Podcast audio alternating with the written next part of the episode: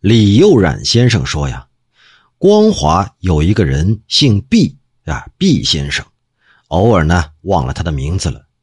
这毕先生曾经担任贵州的通判，征讨苗民的时候负责运送粮饷，结果遇到匪徒的袭击，血战身亡了。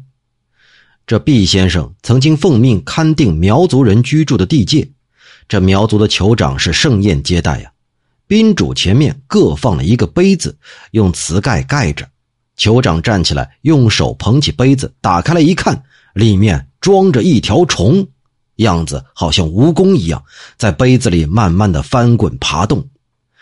这苗汉之间呢，语言不通，中间需要有翻译。翻译就说了。这种虫啊，在兰花开的时候就生了，兰花谢的时候就死了，只吃兰花的花蕊，非常不容易抓到。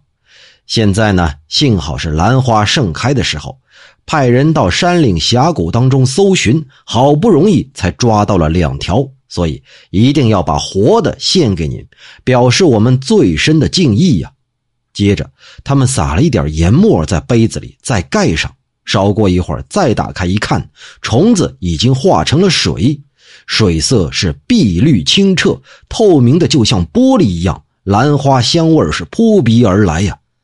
用这东西来代替醋，香味满口，半天过后嘴里还留有余香。